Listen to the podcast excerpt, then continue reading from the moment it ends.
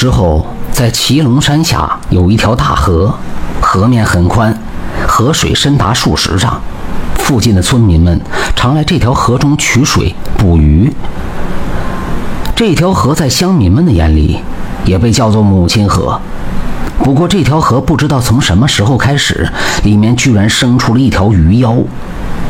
那鱼妖将这条大河据为己有，在此处是兴风作浪。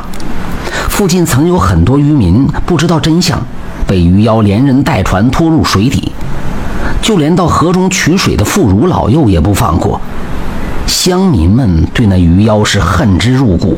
后来，乡民们到衙门请求县令出手相助，县令派人围剿鱼妖，还是没能将那鱼妖降服，还折损了几名差役。县令对此束手无策，乡民们无奈，不敢再靠近那条河，而乡民们的生计和吃水就成了难题。乡民们曾出钱请来高人降妖，却不想那高人拿了钱以后悄悄跑了。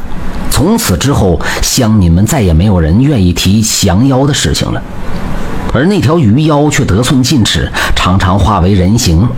有时幻化成英俊潇洒的公子，在附近调戏过路女子；有时幻化成美貌姑娘，吸取过路年轻小伙子的阳气。乡民们如惊弓之鸟一般，不敢再外出。几年之后，村里来了一个老道士。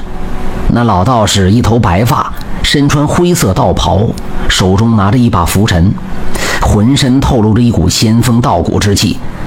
那道士自称常年在外云游，懂得降妖伏魔之术。乡民们闻言是喜忧参半，喜的是终于有高人前来，忧的是老道士会不会也是个骗子。不过众乡民还是将河中鱼妖的事告知了老道。那道士闻言后轻捋胡须，随后掐指一算，微笑言道：“。”那河中的鱼妖修为已有几百年，从别处来到此河之中，虽然懂得幻化之术，能够呼风唤雨，但在老道眼中不足为患。村民们闻言很是高兴，遂请来村中年老长士之人，盛情招待了道士。我云游四海，常做降妖伏魔之事。老道不图金银，只图一方太平。今天夜里，我便与那鱼妖会上一会，还你们太平日子。众人闻言，忙对老道拱手言谢。有人端来金银，欲要给道士，道士摇了摇头，婉拒了。宴席散后，夜里四更时，道士孤身一人到了那河边，在那河边摆了法阵。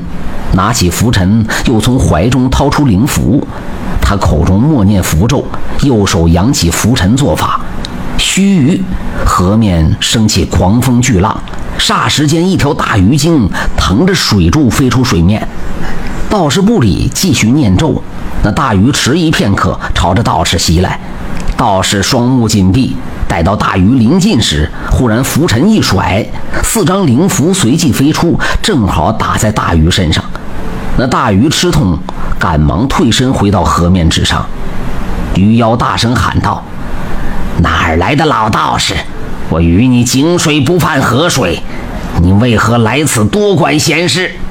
天下众生平等，你为何在此兴风作浪，霸占此河，断了乡民生计，还在此欺辱众生？大逆不道者！”本道长必须要除你这妖物！区区一个臭道士，我还怕了你不成？自讨苦吃！言罢，那鱼妖又朝着道士快速袭来。道士又从怀中拿出几张灵符，口中念咒，扬起拂尘，伺机还击。那鱼妖方才吃了亏，不敢再莽撞攻击。他见道士原地不动，心中不禁思忖。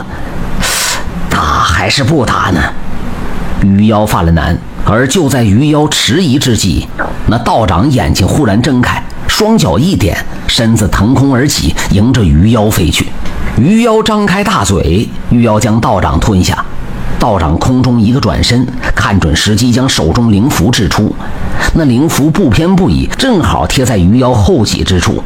那鱼妖吃了一惊，忙转身迎击。道士浮尘已经到了他面门之处，不好！